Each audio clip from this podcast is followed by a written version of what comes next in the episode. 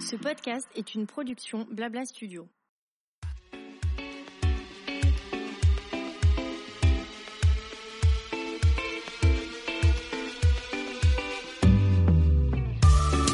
Bonjour à toutes et à tous et bienvenue dans mon émission Julia Donoton. Après avoir créé une agence de communication, l'agent chez Julia, j'ai décidé il y a presque deux ans de me lancer dans une nouvelle aventure passionnante, ma propre émission de podcast. J'y reçois des leaders d'opinion et des entrepreneurs, hommes et femmes, issus du milieu du blogging, de la mode, de la beauté, du sport, de la restauration et de l'hôtellerie. Mon ambition, vous proposer des conversations inspirantes et inspirées pour qu'après l'écoute d'un épisode, vous soyez vous aussi ultra motivé pour réaliser vos projets. C'est parti pour une nouvelle conversation sur Julia Donne.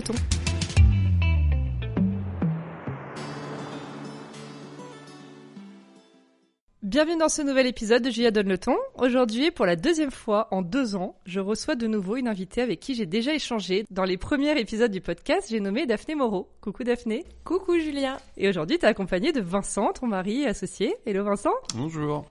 Et votre toutou Pixel aussi, je précise, parce que ils sont en train de bien s'amuser avec Dipsy. Et donc vous êtes là pour nous parler de votre nouveau projet entrepreneurial. Donc je suis ravie de vous recevoir. Il y a quand même pas mal de choses qui ont évolué aussi depuis le dernier épisode. Vous êtes parti vivre à Bordeaux. Et le Covid aussi est là. Donc j'aimerais bien savoir déjà comment vous allez, comment ça se passe votre nouvelle vie, tout ça, tout ça. Alors on est super heureux euh, dans notre nouvelle vie à Bordeaux. C'est un projet qui finalement a un peu été lié euh, au Covid. On avait l'envie de partir vivre à Bordeaux, mais plutôt à moyen terme. Et euh, finalement, avec le Covid, c'est devenu un projet à court terme. C'est une période qui nous a fait prendre conscience de pas mal de, de choses, de nouvelles envies. Et du coup, on a déménagé en juillet dernier, juillet 2020. Et on est super, super heureux dans cette nouvelle ville et dans cette nouvelle vie. Carrément, on profite euh, du surf et du soleil. Oh, trop bien. Paris vous manque pas trop? Si, un peu, mais finalement, c'est plus nos, nos, proches, nos amis qui nous manquent euh, le plus. Euh, et puis, bon, on est, on est super proches aussi, finalement, en deux heures de train. Donc, on a souvent l'occasion de revenir. C'est pas des adieux, c'est voilà, on n'est pas bien loin, en fait. C'est vrai, c'est vrai. Vous avez vécu le premier confinement à Paris. Et est-ce que par rapport même à ce projet entrepreneurial, le Covid vous met un petit peu des bâtons dans les roues et moralement c'est un peu parfois compliqué ou ça va?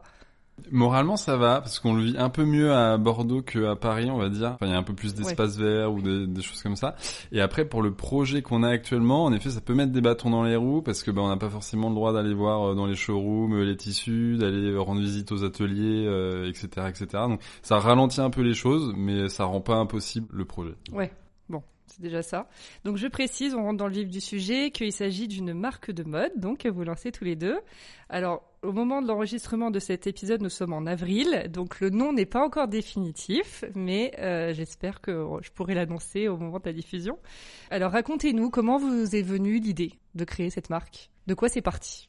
Ça fait assez longtemps qu'on parlait de créer une marque de vêtements tous les deux. Euh, les premières discussions, ça devait être il y a peut-être déjà 5 ou 6 ans. Mais on n'avait jamais franchi le cap parce qu'on avait d'autres projets à ce moment-là. Puis on cherchait quelque chose de différenciant. Et c'est des discussions qu'on a commencé à avoir de nouveau il y a un an, deux ans. Et euh, en ayant de plus en plus envie de, mettre en avant l'éco-responsabilité, nous, euh, on avait fait un petit cheminement et on avait euh, grandi sur tout ça, sur tous ces sujets, appris plein de nouvelles choses et moi je commençais à consommer la mode différemment aussi et je me rendais compte que j'avais du mal à trouver des vêtements, des produits éco-responsables qui correspondent vraiment à mon style et mhm. du coup je me retrouvais parfois à faire des choix et à acheter des choses euh, soit de la fast fashion ou des choses avec lesquelles j'étais pas forcément à l'aise parce que justement j'avais du mal à trouver quelque chose d'éco-responsable et qui me corresponde. Du coup on s'est dit bah pourquoi est-ce que ce serait pas ça qu'on pourrait créer euh, une marque euh, qui soit éco-responsable,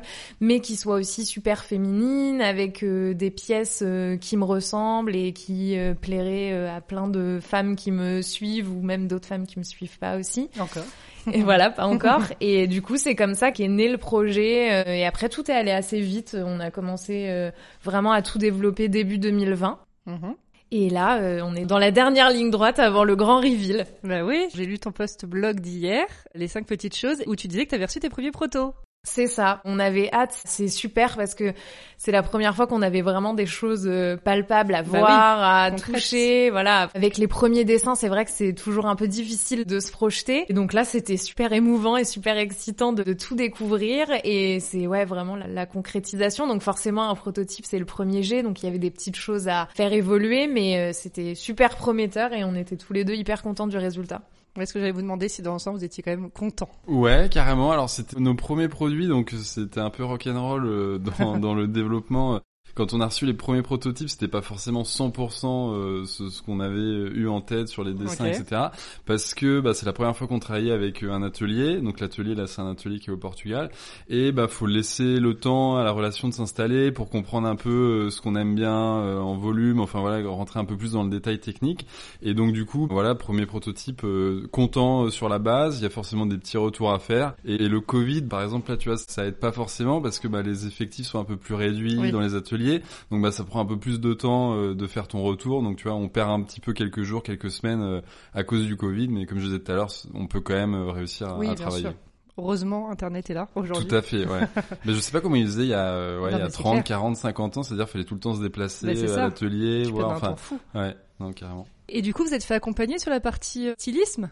Ou vous faites vraiment tout tout seul non, non, on est accompagné de plusieurs euh, femmes qui sont euh, au top et qui nous accompagnent chacune dans différents domaines d'expertise, donc notamment euh, une styliste, parce que c'est vrai que nous, on n'a pas du tout les compétences de, de dessin. Donc on a vraiment tous les deux travaillé sur toute la partie inspiration, définir ce dont on avait envie, et après on a une styliste qui du coup a vraiment transformé nos idées et nos inspirations en, en dessin et en produit. Trop bien.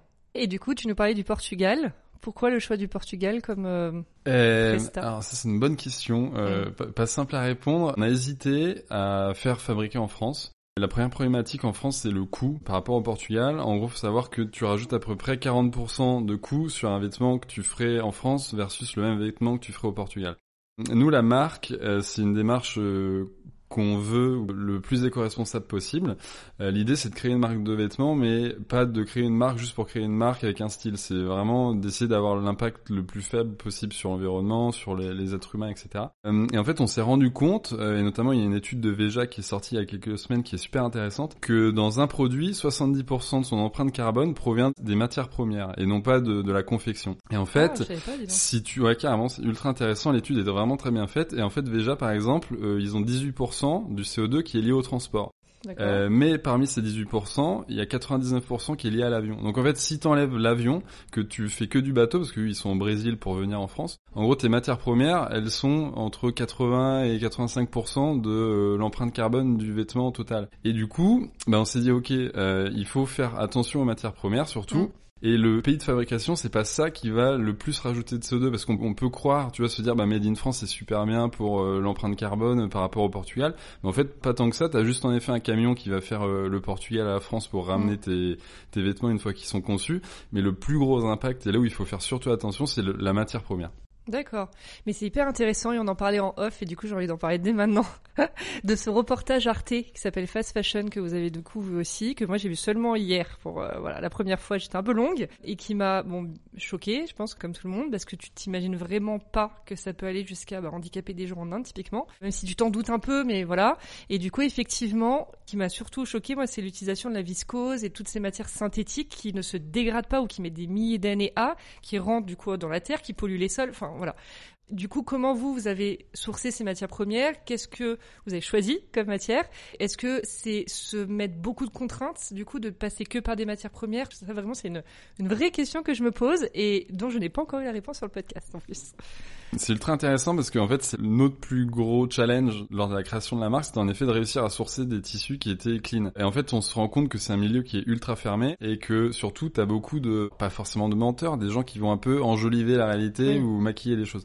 Et en fait, on s'est rendu compte, là, on travaille le lin pour nos premières pièces qui vont être mhm. des robes qui vont sortir d'ici quelques semaines. Et le lin, c'est vraiment très clean parce que bah, déjà, il pousse euh, entre la France, la Belgique, le Pays-Bas, donc c'est vraiment très local. Et en fait, la problématique, c'est qu'on s'est rendu compte que 80% du lin qui poussait en Europe était exporté en Asie pour être filé en Asie, puis revenait en Europe pour être tissé, puis teint, etc. Et en fait, si tu fais les dernières étapes en France, bah, tu peux avoir le label origine France sur ton tissu. Donc tu peux euh, ah acheter un, un tissu, le mec te dit bah voilà c'est un tissu origine France. Ah d'accord. Mais si tu poses pas la question en disant ok mais il est filé où euh, Ah bah il est filé en Asie. Ah ok d'accord. Mais c'est un tissu français. Ouais ouais. Et, enfin ouais voilà. Et là pour le coup ben le fait d'aller faire euh, filer un lin euh, français ou belge en Asie, c'est ça qui va coûter beaucoup en CO2. Alors déjà à cause du transport, mais pas que. Et c'est surtout en fait sur place ils ont beaucoup d'énergie assez.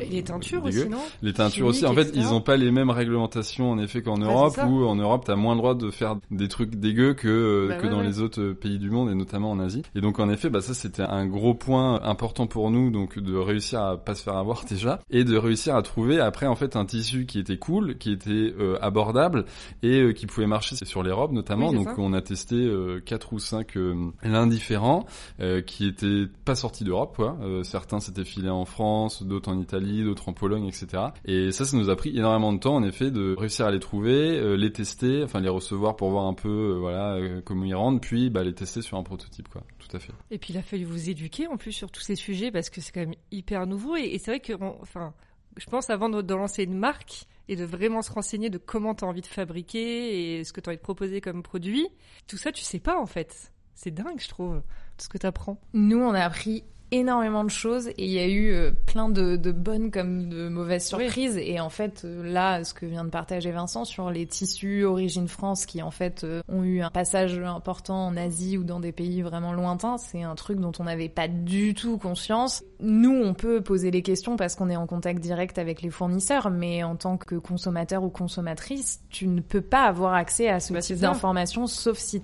la marque te les révèle euh, elle-même et en toute transparence. Et du coup, c'est vrai que c'est un gros travail d'investigation euh, pour nous, mais après, c'est aussi vraiment une volonté de bah, nous pouvoir être transparents à notre tour euh, auprès de notre communauté, notre clientèle.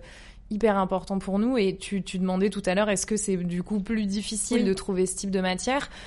Ce qui est cool, c'est que il y a quand même plein de choses qui se font et qui existent. Ça, moi, je sais que c'est quelque chose qui m'a qui m'a pas mal rassurée. Alors oui, ça prend beaucoup de temps de chercher et après de faire le travail d'investigation derrière pour s'assurer que c'est vraiment clean. Mais il y a quand même plein de choses. Et par exemple, moi, j'ai toujours beaucoup euh, aimé le lin. Et là, c'était un peu une redécouverte parce que tu t'intéresses du coup de près à une matière.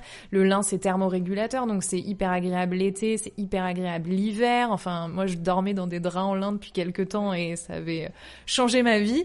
Et, euh, et du coup, après, tu portes un regard vraiment différent sur euh, certains types de matières et il y a plein de choses qui se font et il y a une prise de conscience plus en plus forte. Donc même les fournisseurs, les ateliers, tout le monde est quand même dans une démarche d'intérêt ou a envie de se développer en ce sens. Donc c'est cool aussi, on se sent moins seul, même si tout n'est pas encore 100% clean. On sent qu'il y a une envie, qu'il y a des choses qui font se développer. Donc ça, c'est hyper euh, rassurant et motivant oui, euh, aussi. Ouais. Parce que c'est ça que j'allais vous dire, c'est qu'effectivement, il y a tellement d'intervenants au final entre vous, le moment où vous concevez la marque, les envies, les motivations que vous mettez dedans, et derrière tous les intervenants sans qui vous ne pouvez pas fabriquer, parce que c'est eux qui ont le savoir-faire et l'expertise, etc. Mais si eux ne respectent pas certaines choses, ben, et du coup, est-ce que euh, on peut parler de label Ecotex ou euh, GOTS avec votre marque? Ouais, ouais, tout à fait. Notamment, on est en train de sourcer un coton euh, biologique euh, GOTS euh, en Italie, alors qui est tissé euh, en Italie, qui est filé en Turquie. La problématique des labels, en fait, pour une petite marque surtout, c'est que ça coûte cher rien que d'avoir le label en fait. Le label c'est un peu comme une licence. Et la problématique aussi c'est qu'il y a certains petits producteurs euh, qui vont être bio mais qui vont pas avoir les moyens de pouvoir être certifiés GOTS. Et en fait ça nous place dans une démarche où on préfère sourcer un tissu le plus clean possible, même s'il n'a pas le label, euh, plutôt que d'aller forcément chercher du label. Et peut-être qu'en fait le tissu sera moins clean parce que ben euh, il aura des teintures qui sont pas végétales mais qui sont chimiques ou voilà. Et du coup on fait quand même attention au label et ça rassure forcément euh, un peu le consommateur. On a euh, newsletter, blog, etc. où vraiment on essaye de communiquer autour des matières et autour de la manière dont c'est conçu pour que le consommateur puisse avoir un esprit critique qui va au-delà juste des labels et pour comprendre en fait euh, qu'est-ce qu'il y a derrière les tissus vraiment. C'est un peu comme le bio et le local. Tu sais, tu as des Ouais, petits producteurs carrément. parfois, mais c'est fait Tout de fait. manière voilà, de saison et locale, mais c'est pas forcément bio. Mais finalement, ça. le tampon AB coûte hyper cher, Ouais. et du coup, bah, ils préfèrent faire voilà dans leur coin et correctement plutôt que se dire j'ai juste le tampon C'est ça, ouais, raisonner quoi. même Ouais, principe. c'est ça. Et pour rebondir sur ce que tu disais par rapport au documentaire Arte que j'invite tout le monde à regarder, Oui. euh, ce qui est vraiment très intéressant. Par exemple, tu parlais de la viscose, donc en effet la viscose c'est une horreur euh, sur euh, bah, la planète, sur euh, les gens qui travaillent la viscose. Et du coup en fait c'est des alternatives depuis quelques années qui existent et ça c'est assez sympa et notamment le Tencel, le Lyocell, le Ecovero, etc. Ça, ça fonctionne en circuit fermé, donc tu rejettes rien dans la nature, les gens ils peuvent pas euh, sentir les, les, les odeurs qui, qui voilà qui t'a ensuite ouais, tout à fait. Mais bah, la problématique, c'est que c'est un peu plus cher, un peu plus difficile à sourcer, même si maintenant ça commence à être connu. Mais tout ça pour dire que ce qui est bien, c'est que là on arrive à une période où il y a quand même beaucoup d'options éco-responsables que tu peux trouver euh, pour ne plus utiliser justement les matières qui sont vraiment euh, entre guillemets euh, dégueu. Trop bien. Et du coup, vos démarches pour trouver une usine ou vos prestats, est-ce que c'était compliqué? Parce que je sais que ça, ça revient souvent dans le podcast, quand on est tout jeune, qu'on fait des petites quantités et qu'on va taper un peu dans les usines, entre guillemets, grosses ou importantes parce qu'on aime leur savoir-faire et qu'on a pu voir qu'ils travaillaient avec quelqu'un d'autre, j'en sais rien. Est-ce que du coup, ça a été compliqué? Vous avez essuyé des rejets ou non, c'était pas forcément la partie la plus chiante jusqu'à maintenant? En fait, on a la chance d'être accompagné d'une consultante qui nous accompagne justement sur le sourcing des ateliers et en fait qui connaît le milieu depuis 25 ans à peu près. Et en fait, bah, on s'est rendu compte que c'était un milieu fermé, notamment par rapport à la transparence, mais un milieu fermé où tu avais du mal à ouvrir les portes Oui. quand tu étais tout seul. C'est Bah un peu ouais, ce que ouais. tu disais. Et en fait, le fait d'être accompagné par cette consultante qui connaît un peu le milieu, qui a forcément des contacts, qui a forcément un réseau, en effet, ça facilite un peu les choses. Elle nous présente et donc les, les ateliers nous prennent peut-être un peu moins de haut en se disant, euh, bon, ok, d'accord, on peut leur faire confiance. Et après, sur les quantités, bah, t'as quand même, en effet, euh, la problématique, euh, certains ateliers vont te fixer des quantités en, en nombre de produits. Par exemple, tu veux faire une robe, Mm. bah, ça sera minimum 200, 300, enfin voilà, ça dépend vraiment des ateliers. Mais en tout cas, ça a pris un peu de temps parce qu'en plus, bah, encore une fois, avec le Covid, tu peux pas te déplacer pour rencontrer les gens, donc y a des visios, t'essayes, et puis il y a beaucoup de feeling aussi parce que c'est des personnes avec qui tu vas être en contact euh, quasiment tous les jours euh, pour les appeler, pour envoyer des mails, pour savoir où ça en est, etc. Donc en effet, il y a ce petit côté-là où ça prend un petit peu de temps, mais je trouve que c'était plus simple que de sourcer les tissus. Ah oui, ok. Parce que c'est vrai qu'on nous parle euh, aussi souvent de ce rapport de confiance que tu as avec ton usine, parce que comme tu dis, tu échanges tellement tout le temps avec eux, et ils ont peut-être aussi d'autres clients, donc il faut que vous restiez une priorité. Enfin, ça doit être euh, particulier ce rapport. Ouais, bah clairement, quand, en plus quand t'es une petite marque, euh, là par exemple, tu vois, ils avaient une semaine de vacances pour Pâques, l'atelier, et à, à la reprise des vacances, on espérait qu'ils puissent nous envoyer nos prototypes euh, V2, on va dire. Mhm. Et en fait, bah t'imagines bien que quand tu réouvres un atelier après une semaine de vacances, bah quand toi t'es une petite marque euh, qui n'a encore rien lancé, alors que t'as des grosses marques Bah euh, oui, derrière qui attendent leur prod, bah voilà, tu passes pas en premier, donc Bah ouais, t'attends, t'attends quelques jours. Ouais, Vous travaillez bien votre patience, non? Quand même, entre le Covid et Alors ça. ça, ouais, c'est ce que je répète euh, à toutes les occasions, ouais, que Ouais. la patience c'est le maître mot euh, de, des années 2020-2021, clairement quoi. Bon, toi, t'as ta méditation toujours? Non, qui t'aide? Toujours, ouais. Et oui, plus que jamais, clairement. Ah ouais. tu m'étonnes. Non, c'est sûr que c'est pas évident, mais c'est vraiment ça. C'est en fait se dire que, bon, déjà, vous avez ce projet qui est très cool. Il va forcément voir le jour à un moment donné. Mais voilà, c'est juste un peu plus long. J'avais une autre question par rapport à ton, ton métier, Daphné, toi, de créateur digital, de, de talent. L'idée d'avoir une marque, c'était un projet que tu as eu en plus de ça parce que tu t'es dit à un moment donné, ce que je fais, ça peut arriver à une fin et du coup, il me faut un autre projet derrière. Tu vois, un mois aussi, peut-être Plus. Enfin, à vous deux, pour le coup. La volonté du projet, c'était plus une idée de diversification plutôt que de remplacement, on va dire. Et aussi, c'était très intéressant de développer quelque chose qui soit pas uniquement euh, lié à moi et mon image notamment pour que par rapport à notre binôme avec Vincent, c'est vrai que sur euh, mon business de, de création de contenu, blog, newsletter, etc., forcément c'est assez difficile d'énormément déléguer puisque Bah oui, énormément de ce que je fais repose sur moi. Mhm. Alors que là, avec la marque, c'est plus facile de répartir les tâches entre Vincent et moi. Par exemple, Vincent gère beaucoup euh, la gestion avec euh, les ateliers. Demander, Moi, ouais, j'ai plus le côté, on va dire, euh, créatif, euh, voilà, la création des contenus visuels, textes, etc. Donc c'était une répartition des tâches Mm. plus facile. Et puis euh, moi, ça, ça va faire euh, 14 ans que j'ai mon Bah blog en juin 2021, donc c'est aussi normal qu'il voilà, qu'il y ait des évolutions, des nouveaux projets qui se lancent. Mais après, je prends toujours plaisir à tenir mon blog, euh, ma newsletter, à échanger avec ma communauté sur les réseaux sociaux. Donc, je veux vraiment continuer à faire ça aussi, euh, tout en, pareil, faisant évoluer les choses. Choses. C'est vrai qu'il y a des sujets que j'aborde que j'abordais pas forcément euh, avant. Maintenant, je parle pas mal de, de développement personnel, de bien-être, etc. Et ma communauté euh, aime beaucoup aussi ces sujets-là, donc c'est cool de pouvoir toujours partager de nouvelles choses, lancer des nouveaux projets. C'est ce qui permet de de pas s'ennuyer et de Bah voilà, toujours euh, rester un peu à la page aussi. Ouais, mais je connais le sujet d'avoir plusieurs choses à la fois. Tu sais, j'ai besoin de toujours créer un nouveau truc parce que, ouais, je... c'est pas que je m'ennuie en plus, mais c'est juste que j'aime bien avoir plein de, plein de trucs. Je vous ai pas demandé encore la collection que vous préparez. Elle va être composée de quelles pièces? Et du coup, est-ce que ça sera très saisonnier, printemps-été, automne-hiver? J'imagine que sur euh, sur eShop dans un premier temps.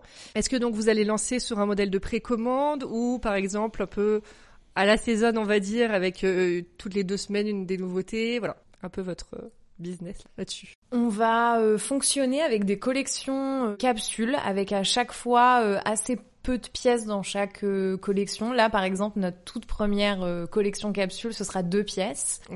Et ensuite, le mois suivant, on va sortir euh, trois autres pièces. Donc, on va vraiment euh, bah, s'adapter au, au fil des saisons. Et l'idée, c'est de pouvoir créer un, un vestiaire avec à la fois euh, des basiques et des pièces que tu vas pouvoir reporter facilement, mais aussi des choses pas trop trop basiques non plus, parce que je pense que pour le coup, il y a déjà pas mal de marques qui font des super choses en termes d'éco-responsabilité et qui sont vraiment concentrées sur euh, des basiques basiques, ton jean, ta chemise blanche, etc. Donc nous, dans l'idée, c'est de faire des choses euh, un petit peu plus marquées en termes de style, euh, très féminin. euh, Et donc on, on aura des collections capsules de manière assez régulière, on va dire. Et on va fonctionner en précommande pour commencer, en tout cas au départ. Trop bien. Donc il y aura après robe, euh, jupe, t-shirt. Alors là, la première collection, ce sera des robes. Ouais. Et ensuite, il y aura, oui, en effet, jupe, euh, top, euh, plein de choses chouettes euh, qui se profilent. Euh, Voilà, une fois de plus, l'idée d'avoir un peu un vestiaire, où tu peux composer tes looks. ouais, Trop cool. Trop bien. Et ça va te ressembler niveau style ou pas Qu'on est Oui. sur un petit côté prépi. Forcément, ça, ça découlera de moi ce que j'aime, euh, de mon style. Après, on est aussi hyper à l'écoute euh, des retours qu'on a bah, de la part de ma communauté pour le Oui. moment, donc pour pouvoir aussi proposer des choses qui puissent convenir à plein de types de clientes euh, différents. Et mais forcément, au début, quand tu lances une marque, c'est hyper difficile de. Enfin, moi, j'arrive à réfléchir que en termes de mon style pour le Bah moment. oui. Je sais pas comment ça évoluera après, mais. Non, non, bien sûr, bien sûr. Enfin, c'est pas comme euh, les marques euh, qui sont là depuis des années et tu sais, qui présentent par exemple saison euh, printemps-été, la saison d'hiver d'après. Enfin, là, vous allez être, j'imagine, très euh, fidèle à la saisonnalité. Oui, on Au est comme on est petit, on est un petit peu plus flexible, on va ça. dire, mais t'as quand même ça, c'était une de nos surprises aussi. Il faut quand même bien prévoir le coup en Ah en amont. parce que commander les tissus c'est très Oui, long, vrai, ouais, euh, la production et nous une fois de plus le sourcing de tissus, je pense c'est plus long, voire beaucoup plus long que la normale puisqu'on cherche des tissus clean. Donc mine de rien, euh, là on a déjà un plan de collection jusqu'à la fin de l'année et on est en avril, donc. euh, Bon, trop bien. on est obligé de voir euh, un peu plus Un peu loin plus que le bout de notre nez, mais ça c'est cool, c'est hyper excitant. Ça me Bah permet oui. de réfléchir à des tenues de Noël au mois d'avril, C'est ça. ce que j'aime beaucoup. Parce que Noël, c'est un peu ton truc. C'est ça. Trop bien. Le fait de faire euh, fabriquer à la précommande, ça nous permet euh, en effet bah, d'éviter de faire fabriquer, je veux dire n'importe quoi, mais 2000 pièces et qu'en fait bah, il y en a 1000 euh, qui vont finir euh, brûlées comme certaines marques peuvent le faire. Donc du coup en effet c'est d'essayer de coller au plus à la demande de, des clients. La problématique qu'on a un peu c'est que on se lance donc on connaît pas vraiment la demande des clients. Donc il y a un petit challenge où t'as pas forcément envie d'être frustré de dire ah bah mince on, on peut pas répondre à la demande entière des clients parce faut savoir que vu qu'on se lance qu'on n'a pas des finances extensibles le tissu faut quand même l'acheter en avance. Parce qu'en fait si jamais tu fais une précommande alors que t'as pas encore les tissus, toi en tant que client, tu fais ton paiement et t'es livré trois mois après. Donc trois mois, ça peut être gênant. Je pense qu'il y a certaines personnes, ça peut les bloquer et elles vont se dire ok bah en fait j'achète pas. Mm. Donc nous on a pris le parti d'acheter le tissu, donc c'est à dire que on a déjà en tête un nombre de pièces déjà réfléchi. Mais s'il y a plus de demandes que ça, bah malheureusement on pourra pas y répondre, on sera limité par le, le métrage de tissu qu'on a. Mais ce qui nous permettra, si tout se passe bien, euh, on croise les doigts, d'avoir un délai de un mois entre la commande et la livraison. Parce que bah t'évites les deux mois de, de création du tissu. Et il y a une autre option également, un chemin qu'on essaie de prendre aussi pour être encore plus éco-responsable et être un peu plus agile et, et rapide, c'est utiliser des tissus en dead stock. Donc c'est-à-dire que c'est dans les ateliers, ils vont leur rester 200 mètres, 300 mètres parce que bah, une marque n'a pas voulu finir le tissu, mhm. le rouleau n'en a pas eu besoin. Et donc ça, ce qui est sympa, ben, c'est que tu peux donner une seconde vie à ce tissu au lieu qu'il finisse euh, on ne sait où, euh, enfoui, euh, brûlé, etc. Et en plus, ben, ça te permet toi aussi de le payer un peu moins cher puisque ben, l'atelier essaye de s'en débarrasser mhm. et ça permet ben, voilà, d'être plus rapide parce que ben, le tissu est déjà en stock et, et donc tu peux direct confectionner les, les vêtements avec. Trop bien. Non mais ça c'est vrai que ça se fait beaucoup, mais je crois que ça reste nouveau dans le sens où ça doit se faire depuis que quelques années, mais ça se fait beaucoup et je trouve que ça c'est, on aurait dû y penser tellement. Ah, carrément. Il y a un step encore au-dessus de ça en termes d'éco-responsabilité. C'est ce qu'on appelle l'upcycling et, dans l'upcycling il y a deux méthodes. Il y a la méthode que je viens de décrire où en fait tu rachètes un rouleau qui est plus utilisé et il y a l'upcycling au sens vraiment strict. Et là en fait c'est par exemple tu vas euh, récupérer une centaine de rideaux euh, de la même couleur mhm. et en fait bah tu vas faire des robes dans le rideau. Et donc en fait, tu n'auras pas des métrages, tu auras juste des rideaux. Et là, par contre, c'est euh, très chaud à, mettre en place parce que c'est à dire qu'il faut qu'ils aient tous à peu près la même couleur, ou alors que tes clients euh, ils soient prêts à ne pas acheter exactement ce qu'ils voient en photo. Enfin, voilà.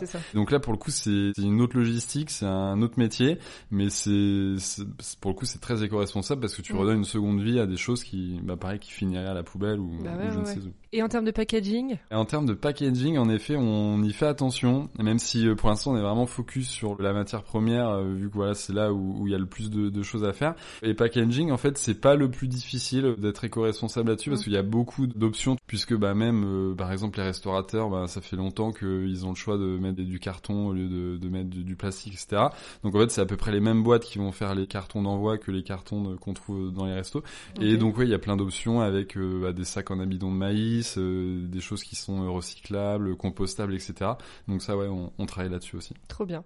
Et ce serait quoi l'un de vos rêves avec cette marque? Est-ce que ça serait par exemple que vous soyez vendu au bon marché? Ou euh, carrément que vous exportiez, parce que là ça va être France, peut-être et Europe, non, en termes de livraison. Mais voilà, si vous aviez un rêve lié à la marque, ça serait quoi? Moi, mon rêve, ce serait juste, euh, tu vois, genre tu te balades quelque part euh, dans, dans, ton, dans ton pays ou même ailleurs, et là tu, tu vois une, euh, voilà quelqu'un qui, qui mm. porte une de tes pièces, quoi. Ouais, j'avoue. Et ça, c'est c'est tout bête, mais c'est un peu la concrétisation, quoi, de te dire, oh, cette mm. nana, elle est trop stylée, qu'est-ce qu'elle porte? Oh, ma robe. Ma robe. Trop bien, quoi. j'avoue, ça doit être pas mal. J'ai parlé avec Elise Chalmin de ça sur le podcast. Disait, mais quand je vois des filles avec mes t-shirts cœur, par exemple, parce que c'est hyper reconnaissable, dans la rue, mais ça me procure une joie. Euh, et là, tu te dis, ok, je, sais pourquoi je fais ça, quoi. Ouais, et puis ça doit paraître presque irréel, un peu, oui. de te dire, genre, oh, mais attends, c'est moi qui ai dessiné ce truc, et là, c'est sur quelqu'un. ouais, euh, ça, doit être hyper, hyper chouette. et toi, Vincent? Moi, je pense que ce serait que plein d'autres marques se lancent ou, euh, ou modifient leur business model actuel pour euh, essayer de coller euh, le plus possible à. Alors, je dis pas qu'on est un modèle, hein, mais le mm. plus possible essayer d'être éco-responsable sur, bah voilà, le sourcing des matières, le, le business qu'il y a autour aussi, d'éviter de, de, trop en faire, de, de, de trop forcer, pousser à la consommation. Voilà, d'essayer en fait de prendre part à un mouvement bah, un peu mondial, j'espère, tu vois que voilà qu'on ait beaucoup mm. plus d'options euh, éco-responsables en tant que client. Quoi. Mm. Je suis assez d'accord avec toi.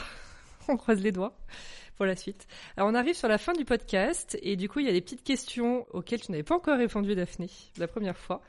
J'aimerais connaître à tous les deux votre notion du succès. C'est-à-dire qu'est-ce que ça veut dire pour vous avoir du succès dans la vie? C'est dur, je sais. Moi, je dirais c'est réussir euh, ce dont tu as envie de faire dans la vie et du coup pas forcément aux yeux des autres, mais pour toi et avoir l'impression d'avoir euh, réussi entre guillemets ta vie parce que c'est un peu ce que tu voulais faire et, le chemin que tu espérais prendre et, que tu as pris. C'est beau.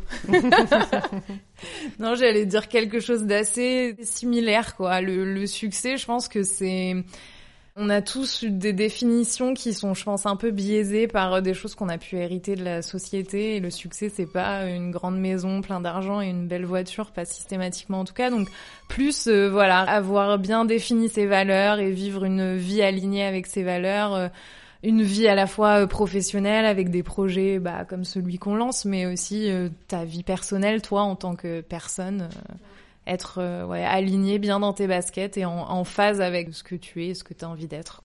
Ok, trop bien. Alors l'échec pour vous Qu'est-ce que ça veut dire avoir vivre un échec? Bah du coup, je dirais l'inverse de ce que l'inverse de ma définition, euh, c'est-à-dire euh, bah, ne pas réussir quelque chose qu'on s'était fixé ou. Mmh. Et après, échec, il y a quand même pour moi dans ma tête un petit côté plus péjoratif que ne pas réussir. C'est quelque chose où je sais pas il y a beaucoup de regrets ou beaucoup de mm. enfin pas bon mood quoi euh, ouais. tu le vois vraiment comme ça après on dit toujours que l'échec c'est ta plateforme pour euh, rebondir et te remettre en question ce qui est vrai hein, même si quand tu vis l'échec c'est quand même euh, difficile. On a tous aussi des visions différentes de l'échec, je pense. Moi, je me soigne, mais j'ai des grandes tendances perfectionnistes. Du coup, grosse, grosse peur de de l'échec avec l'impression que c'est euh, la fin du monde alors que au final pas du tout. Tu peux te relever rebondir. Et ça permet aussi de je pense remettre pas mal de choses en perspective et de te poser les bonnes questions que tu te poses pas forcément quand tout va bien. Donc ça reste quand même une opportunité, même si c'est vrai que quand on vit la situation, c'est quand même rarement plaisant. C'est plus facile de le dire après quand on regarde en arrière en se disant ok c'est grâce à ça que mhm. que j'ai grandi et que j'ai appris plein de choses. Mais euh, bah oui. C'est-à-dire mais c'est pas définitif. En fait, moi, c'est ce que je dirais. Voilà, l'échec, c'est pas définitif, quoi. C'est pas plaisant à vivre, mais euh, il y a autre chose euh, après à reconstruire toujours, quoi. C'est ça. Et c'est comme un peu, on peut pas tout le temps être heureux parce que si on n'était pas un peu malheureux, on saurait pas ce que c'est qu'être heureux. Donc c'est un peu pareil avec le succès et l'échec, je trouve. C'est ça. J'ai lu une citation comme ça ce mm. matin qui disait que si on n'avait pas de mauvaises journées, on saurait pas à quoi ressemble une belle journée. Je me suis dit ah tiens c'est vrai. Il y a un truc qui m'aide moi aussi quand j'ai un peu le moral down, c'est de me dire il y a toujours le soleil après la tempête. Même s'il y a une énorme tempête, le truc dure vachement. Enfin t'as l'impression que le, monde s'écroule autour de toi. Il y a toujours le soleil qui revient. ouais. Euh, ouais. On est. T'as raison. On est philosophe, mais oui c'est ça. On est très philosophe ce podcast, c'est ça. Et alors, en tant qu'entrepreneur, est-ce que vous avez l'impression d'être libre? Est-ce que vous êtes déjà posé d'ailleurs cette question? Ouais, on en parle souvent avec Daphné. Enfin souvent, on en parle parfois. Et moi j'étais salarié euh, pendant euh, 4 ans, 5 ans je pense, euh, après mes études avant de, de m'être lancé euh, en entrepreneur.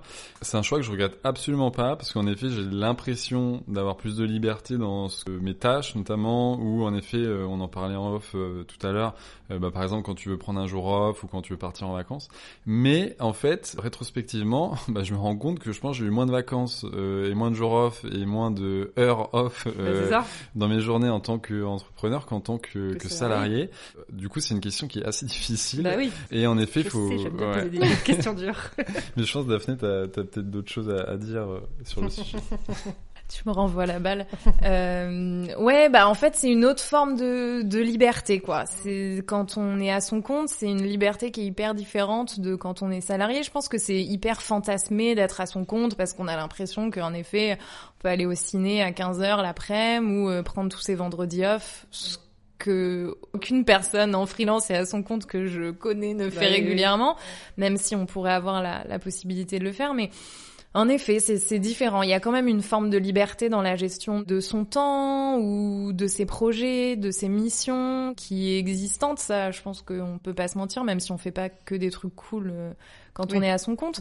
C'est différent. Moi, comme Vincent, ça fait euh, ça fait pas mal de temps maintenant que je suis à mon compte et je reviendrai en arrière pour rien au monde, mais euh, c'est une autre forme de liberté. je pense que c'est difficile d'être 100% libre au bah final, hein. donc c'est juste différent, je dirais. Mm, mm. Et comment vous faites pour garder euh, cet aspect vie privée, vie pro, alors que du coup vous vivez, vous travaillez ensemble? Bon, j'ai pas envie de me demander si parfois c'est compliqué, mais euh, est-ce que la, la, ligne est pas un peu floue de temps en temps? Et puis bon, les vacances, ça doit être encore autre chose parce que tu crées du contenu même en vacances, donc. Euh, entre nous, ça va, on a une bonne synergie, euh, je trouve, et ça nous arrive euh, clairement de parler de boulot euh, à table le soir ou les bah week-ends, mais c'est jamais mal vécu. Ou mm. si l'un ou l'autre n'a pas envie de parler de boulot dans ces moments-là, il va le dire très librement. Moi, ça m'arrive souvent de dire à Vincent, j'ai pas envie de parler de ça ce soir. Enfin, on parlera de ça demain matin. Mais après, comme on fait des choses qui nous passionnent, finalement, bah c'est des sujets de conversation qui sont chouettes aussi. Après, dans le côté vie perso, vie pro par rapport au de partager sur les réseaux, etc. Pareil, c'est un truc que moi j'ai fait assez naturellement aussi, ou quand j'ai besoin de couper, je le, je le fais. Enfin, je fais souvent des digital detox, ça me fait beaucoup de bien. Euh, tu disparais de la face du monde pendant sept jours. Quand tu reviens, la moitié des gens sont pas aperçus que t'es parti, les autres sont contents de te retrouver. En fait, souvent, c'est nous, on se fait des montagnes en se disant oh là là, mais si pendant sept jours je m'en vais. euh, Enfin, en fait, il, il se passe rien. Et surtout, les gens comprennent. Les gens sont Bah oui, oui. hyper contents pour toi et, et te disent mais go, mais vas-y, profite. Donc moi, je le fais parfois, euh, genre le samedi, je disparais pendant un jour ou le soir aussi, je pose pas mal mon téléphone. C'est sûr qu'il faut, faut se mettre ses, ses limites, sinon euh, on pourrait toujours être sur nos téléphones, à poster du Bah oui, contenu, oui. regarder du contenu, et je pense qu'il faut s'en détacher un peu Mm. pour se rendre compte qu'en fait c'est dans ces moments de détachement que on a plein d'idées créatives et, et puis c'est, enfin ça fait du bien en fait aussi. Ouais, c'est ça, bien sûr. Et il y a un truc aussi qui nous a aidé, c'est quand on s'est euh, doté d'un appartement un peu plus grand avec une pièce dédiée à notre activité, et Ah, avec les oui. ordis euh, Mm. dans cette pièce. Et en fait, bah il y a un truc où quand tu fermes la porte, euh, alors tu sais qu'il y a tes ordis derrière, tu sais que tu peux Oui. y retourner, mais le le simple côté, fait ouais. que en fin de journée, voilà, euh, l'un des deux euh, parte de, de la pièce, bah ça Mm. veut un peu dire inconsciemment, ah ok, c'est la fin de journée, c'est bientôt euh, la fin de, de la journée de travail. Ouais. Et du coup, bah ça, ça implique euh, en effet d'avoir une séparation un peu plus stricte, on va dire, entre la vie pro et la vie perso, et ça permet d'éviter de travailler euh, un peu de manière hachée et, et illimitée de 8h à 22h, enfin comme on, a pu le faire par Bah le oui, passé. oui. Et là, c'est un peu plus encadré, et c'est vrai que ça permet bah, de regarder des séries parfois le soir sur Netflix, et C'est ça. c'est quand même sympa. Oui, puis de garder son salon comme un, un mo- un moment de vie aussi C'est ça. ouais. privé plutôt que pro, quoi. Mm. Ouais, ouais, non, mais c'est des vrais sujets et surtout en plus là, bah, vous vous relancez dans un projet, donc de nouveau, j'imagine que bah, la charge de travail est plus importante. C'est vrai que c'est pas toujours facile, je trouve, de trouver un peu l'équilibre à juste milieu. Dernière question, qu'est-ce que vous diriez à un entrepreneur qui voudrait se lancer dans le marché de la mode en 2021 Quels seraient vos conseils? Sois éco-responsable. Écoute la, petite voix green qui est en toi. Non, bah moi, ce serait clairement un conseil que je donnerais parce que je pense qu'aujourd'hui, on peut plus se lancer sans ça en fait. Et ce que j'espère, c'est que dans euh, quelques années, euh, peut-être peu, en fait, ce sera plus différenciant d'être Bah oui. éco-responsable. Oui, Tout le monde fera ça. Donc en fait, il faudra trouver autre chose. Donc Ouais. ce serait un peu le deuxième conseil aussi Ouais. sois éco-responsable et trouve aussi quelque chose de vraiment différenciant et de nouveau autre que l'éco-responsabilité parce que bientôt ce sera, euh, on l'espère, le standard et il faudra autre chose. Et puis euh, aussi s'entourer des bonnes personnes, se faire aider. Moi, euh, c'est quelque chose de très nouveau que j'apprends parce que Mm. je suis un peu du genre à non mais c'est bon, je peux tout faire toute seule, j'ai envie de faire tout, tout toute seule, jamais aussi bien servi que par soi-même, etc. En fait, c'est faux. On a absolument besoin de, de s'entourer, de, de déléguer. Et nous, c'est vrai qu'on a monté une, une petite équipe de gens qui sont super et qui connaissent des choses que qu'on connaît pas. Et en fait, on a tous besoin de d'avoir des gens autour de nous qui nous apprennent des choses qu'on ignore. Enfin, c'est tellement important, ça crée plein de synergies et donc vraiment ne pas hésiter à demander conseil, euh, soit en formant une équipe ou si on n'a pas la possibilité de le faire, bah, se rapprocher d'autres marques qui partagent nos valeurs, rencontrer d'autres gens, enfin créer des synergies, échanger et ça permet aussi de se de se rassurer parce que être entrepreneur, être à son compte, c'est aussi être un peu seul parfois, donc Bah euh. C'est hyper important Et de dans pouvoir. un tunnel et sans entreprendre ouais. de recul sur ce qu'on fait. c'est euh, ça, ouais. C'est important de pouvoir échanger de tous les sujets des plus importants aux moins importants avec des gens qui, qui partagent euh, ce que tu vis ou qui ont au moins vécu euh, ce que tu vis actuellement à un moment. Mm. Très bon conseil. Et moi, j'ajouterais aussi euh, de se rapprocher des différentes fédérations qui existent euh, en France euh, au sein de l'industrie de la mode. Et nous, notamment, on s'est rapproché euh, d'une fédération euh, qui nous a beaucoup aidé parce qu'en fait, les fédérations proposent des formations un peu comme euh, à l'école. Euh, du coup, quand on est adhérent à une fédération, on a forcément des remises sur les formations. Pour le coup, c'est des formations qui sont ultra intéressantes. Euh, Même si on connaît déjà un milieu de la mode, euh, il y a tellement de milieux différents entre bah, le sourcing, euh, les ateliers de production, la communication, le- la vente, le e-shop, etc. Qu'il y a forcément des, des formations qui peuvent être très intéressantes. Et nous, ça nous a appris vraiment beaucoup. Ça nous a fait gagner beaucoup de temps dans les discussions qu'on avait avec les fournisseurs, avec les ateliers sur des termes techniques, euh, parce qu'on était assez novices dans, Mm. dans le milieu Bah vraiment oui, oui. technique du, du textile. Donc ça, ça nous a fait gagner beaucoup de temps et aussi d'éviter de prendre des fausses routes aussi sur, bah, parce qu'au début, quand tu connais pas les tissus, euh, il y a quelqu'un qui te dit mais ce tissu il est très clean, donc tu essaies de lui Mm. faire confiance et puis bah, heureusement tu t'es formé et donc tu sais que ce qu'il te dit euh, c'est un peu des bobards ou enjolive le- la réalité. L'autre astuce, ça serait aussi, comme disait Daphné, d'essayer de, rencontrer des, marques qui sont déjà établies. Euh, et le réseau, en fait, LinkedIn, je me rends compte euh, dans le milieu de la mode, enfin un peu comme dans tous les milieux, je pense, mais dans le milieu de la mode, c'est ultra utilisé. Et vraiment, il y a beaucoup de, partage de connaissances, d'informations qui sont sur LinkedIn. Donc voilà, faut pas hésiter, à, même aller au culot, à, demander des voilà des gens euh, qu'on qu'on connaît pas, mais qui ont envie de, de discuter. Donc voilà, faut pas hésiter. Non mais c'est des super conseils et on les a pas encore, euh, tu as dit sur le J'adore quand il y a des nouvelles choses sur le podcast. Mais c'est hyper euh, pertinent ce que tu viens de dire parce que le côté e-fédération et LinkedIn, c'est vrai que euh, je l'ai déjà entendu, tu vois, de, de proposer un café à quelqu'un à qui tu et puis tu te dis toujours tout le monde, bah, personne n'a le temps, personne va me répondre. Mais bon, à un moment donné, il y a quelqu'un qui dit oui, il a été trop content. C'est et c'est hyper intéressant. Carrément. Et il y a des bonnes surprises en plus dans le milieu de l'éco-responsabilité parce que c'est quand même encore quelque chose d'un peu niche. Oui. Donc tu vois, quand t'as quelqu'un qui entre en contact avec toi mm. et qui a eu vraiment une démarche éco-responsable, t'as un peu ce, t'as envie d'aider, tu vois, encore plus. C'est ça. Oui, complètement. Bah, c'était top. Merci mille fois à vous deux. Trop cool de vous avoir eu sur le podcast. Merci Julia. Merci. Toutes les infos sur la marque seront euh, en légende de cet épisode, comme ça on pourra vous retrouver très facilement. Voilà, à très vite. À bientôt. À bientôt.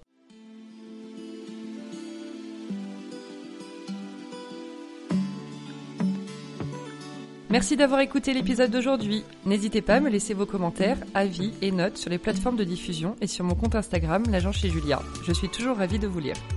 À bientôt pour une nouvelle conversation sur Julia Donne le ton.